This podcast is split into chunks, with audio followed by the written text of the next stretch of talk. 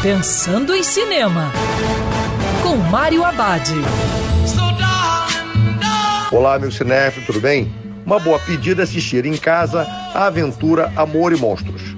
Na história, criaturas gigantes assumem o controle da Terra, fazendo com que o resto dos humanos busque abrigo no subsolo. Após sete anos do apocalipse dos monstros, Joel consegue fazer contato via rádio com Amy, sua namorada da época de escola, e a paixão ressurge. Mesmo com ela vivendo a quase 130 quilômetros de distância, Joe percebe que não há nada que o prenda ao subterrâneo e resolve ir em busca de Amy, apesar de todos os perigos que possam aparecer em sua jornada. Amor e Monstros é uma bela aventura com ação, humor e romance na medida certa. É um filme eletrizante, com personagens que conquistam o público.